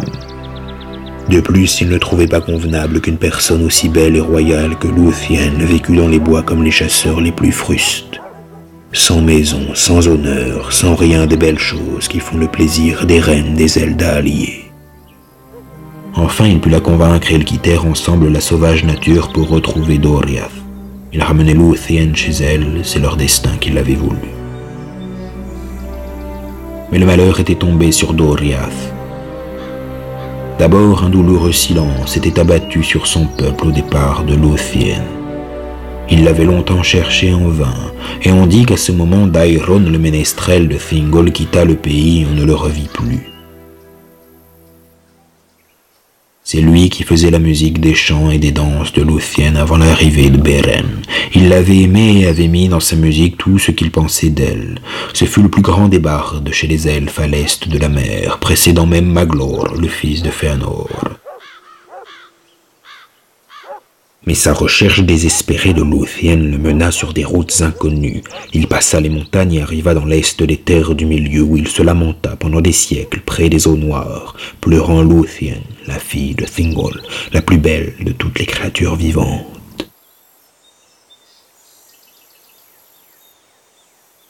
Thingol s'était retourné vers Melian, mais elle lui avait refusé tout conseil, disant que la voie fatale qu'il avait choisie devait être suivie jusqu'au bout et qu'il lui fallait attendre. Thingol apprit que Luthien était allé très loin de Doriath, car il reçut des messages secrets de Kelegorm, comme il a été raconté, disant que Felagund et Beren étaient morts, mais que Luthien était un Argothrond et que Kelegorm allait l'épouser. Thingol fut pris de colère et envoya des espions en Argothrond, songeant à entrer en guerre. Il apprit alors que Luthien s'était enfui de nouveau et que les frères avaient été chassés de Nargothrond. Alors il douta de l'avenir, car il n'avait pas la force d'attaquer les sept fils de Fëanor, et il envoya des messagers à Himring pour demander leur aide dans la recherche de Luthien, puisque Kelegorm ne l'avait pas renvoyé chez son père ni ne l'avait gardé en lieu sûr. Au nord du royaume, ces messagers tombèrent sur un danger inattendu, la furie de Karkaroth, le loup d'Angband. Il était descendu fou furieux depuis le nord, avait longé Taornufwin par l'est et était descendu des sources de l'Esgaldwin comme un torrent de feu. Rien ne l'arrêta, pas même les pouvoirs de Melian sur les frontières d'Oriath. Il était porté par le destin et soutenu par la force du Silmaril qui le torturait. Il fit donc irruption dans la forêt inviolée de Doriath, faisant fuir tout ce qui vivait. Un seul des messagers en réchappa, Mablung, le premier capitaine du roi, et il vint apprendre les terribles nouvelles à Thingol. C'est en ce jour sombre que Beren et Luthien rentrèrent à Doriath, venus en hâte de l'ouest. Et la nouvelle de leur arrivée volait devant eux comme une musique que le vent portait au fond des maisons obscures où les hommes étaient assis dans leur chagrin. Quand ils parvinrent aux portes de Menegroth, une foule les suivait déjà. Beren mena Luthien vers le trône de son père, qui le regarda avec stupeur, l'ayant cru mort, et qui ne l'aimait pas, tant il avait apporté de malheur à Doriath.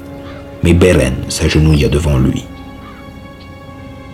Je reviens comme je l'avais juré, et maintenant je demande ce qui me revient. Et Thingol répondit, Et ta quête, et ton vœu Il est accompli, lui dit Beren, un Silmaril est aujourd'hui dans ma main. Montre-le-moi, s'écria Thingol. Alors Beren leva sa main gauche, ouvrit lentement les doigts. Elle était vide. Puis il tendit son bras droit, et depuis cette heure il se nomma Kamlost, la main vide.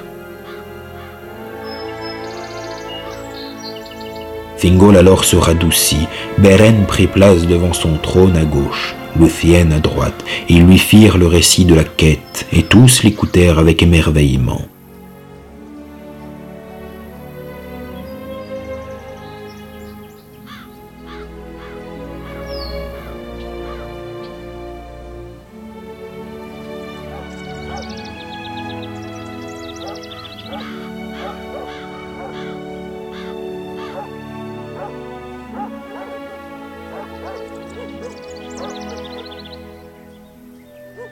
Pensa que cet humain était différent des autres mortels, qu'il était parmi les grands d'Arda.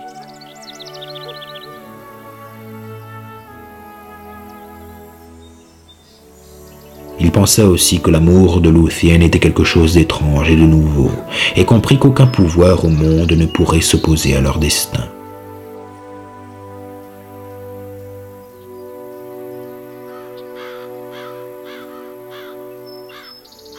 Il accorda donc enfin son consentement et Beren reçut la main de Luthien devant le trône de son père.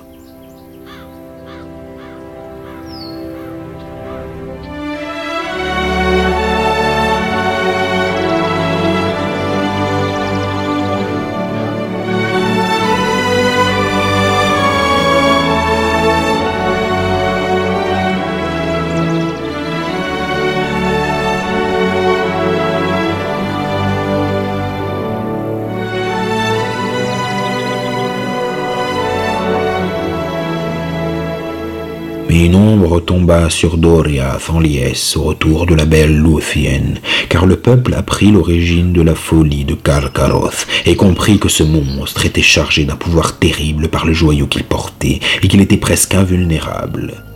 Beren, apprenant les massacres perpétrés par le loup, comprit que sa quête n'était pas encore terminée.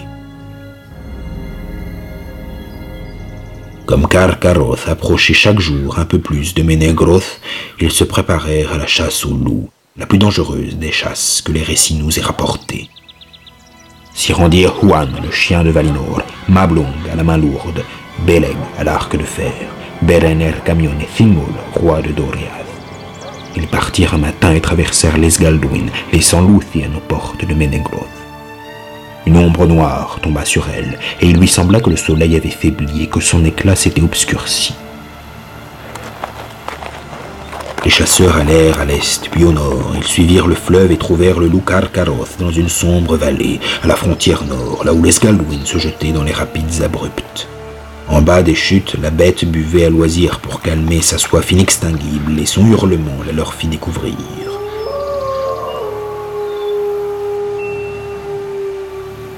Le loup les vit approcher mais ne se pressa pas pour les attaquer.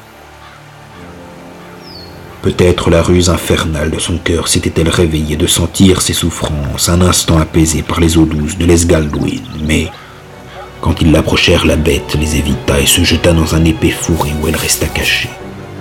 Ils montèrent la garde autour de son repère et attendirent et les ombres s'allongèrent sur la forêt. Beren, aux côtés de Thingol, vit soudain que Huan les avait quittés.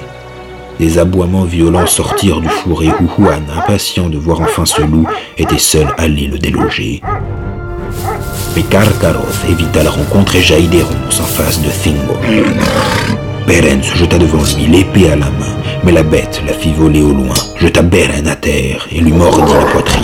À ce moment, Juan bondit hors du fourré sur l'échine du loup, ils tombèrent enlacés dans un combat cruel, et jamais chien et loup ne connurent pareille bataille, car on entendait dans les cris de Juan l'écho de la trompe d'Orome et la colère des Valar, tandis que les hurlements de Karkaroth faisaient entendre la haine de Morgoth et une férocité plus cruelle que des dents.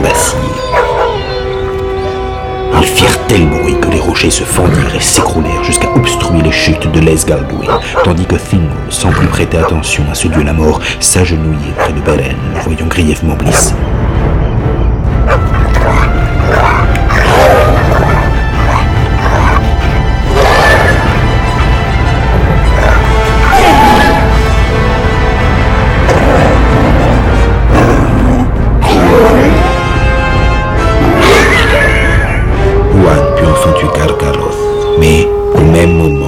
blessé. touffu de Doriath, son destin depuis longtemps prévu, finit par s'accomplir. Le venin de Morgoth était entré en lui et sa blessure était mortelle. Il vint alors près de Beren, il s'écroula devant lui et parla pour la troisième fois, et ce fut pour lui dire adieu. Beren ne dit rien mais posa sa main sur la tête du chien, et ils se quittèrent ainsi.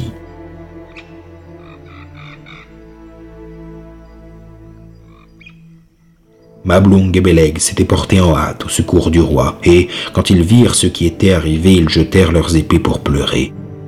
Puis Mablung prit un poignard et ouvrit le ventre du loup, dont les entrailles parurent consumées par une flamme, alors que la main de Beren qui tenait le joyau était restée intacte.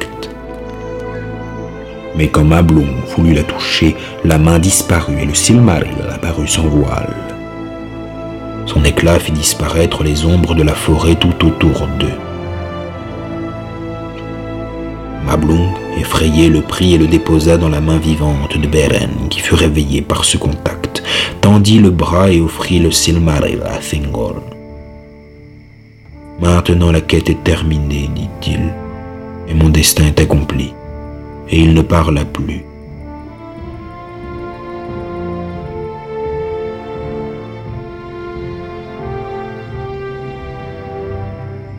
Ils rapportèrent Beren Kamlost, fils de Barahir, sur un brancard de branches. Juan, le chien de Valinor, était à son côté, et la nuit tomba avant qu'il n'eût atteint Menegroth.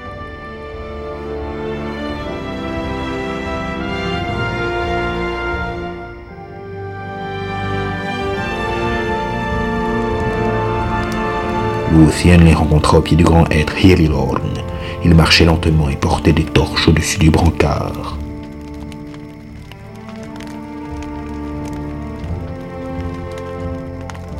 Elle entoura Beren de ses bras, elle l'embrassa et lui demanda de l'attendre, là-bas, au-delà de la mer orientale, et ses yeux ne quittèrent pas les siens quand l'esprit l'abandonna.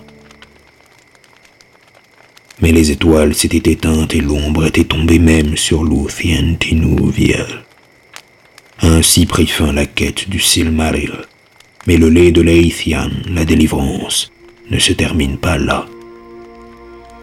À la demande de Luthien, l'esprit de Beren attendit dans les cavernes de Bandos, refusant de quitter le monde tant que Luthien ne serait pas venu lui dire son dernier adieu sur les rives obscures de la mer extérieure, d'où partent les mortels humains pour un voyage sans retour.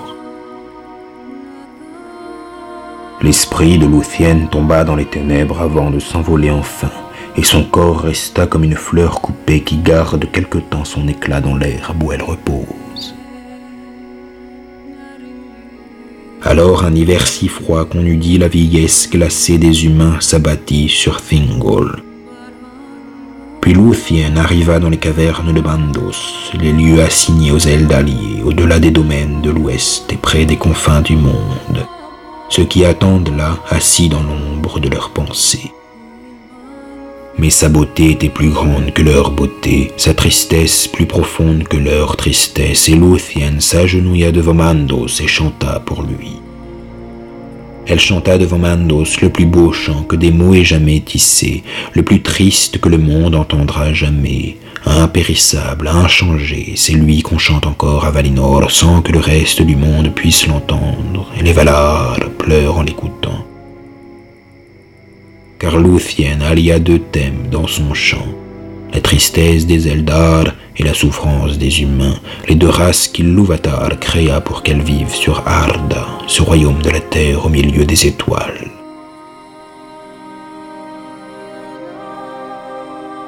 À genoux devant Mandos, ses larmes coulaient sur les pieds du Vala comme la pluie sur des pierres, et lui qui jamais n'avait connu la pitié, ni depuis ne l'a connue, fut ému par son chant. Il fit alors venir Beren, et, comme Luthien l'avait prédit au moment de sa mort, ils se virent une fois encore au-delà de la grande mer.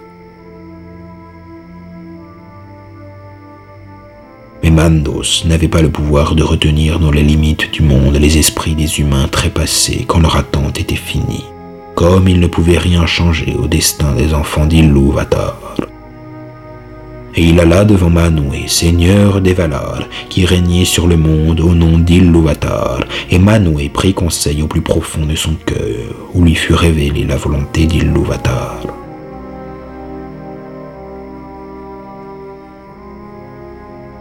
Voici le choix qu'il donna à Luthien. Ses travaux et ses peines lui valaient d'être libéré par Mandos et d'aller vivre à Valinor jusqu'à la fin du monde parmi les Valar, ayant oublié toutes les souffrances de son existence. Mais Beren ne pouvait pas venir. Car les Valar n'avaient pas le pouvoir de le refuser à la mort, le don qu'Ilúvatar a fait aux humains où elle pouvait retourner sur les terres du milieu avec Beren, mais sans savoir si elle vivrait ou trouverait la joie. Elle deviendrait alors une mortelle, soumise à une seconde mort, comme Beren. Elle devrait bientôt quitter le monde et de sa beauté ne resterait qu'un souvenir. Elle choisit ce destin, abandonnant le royaume bienheureux et refusant toute parenté avec ses habitants, afin que, quels que soient les chagrins qui les attendent, le sort de Beren et celui de Luthien soient joints et que leur chemin les conduise ensemble au-delà des limites du monde. Ce fut donc la seule des Eldali à mourir, et, de fait, il y a longtemps qu'elle a quitté ce monde.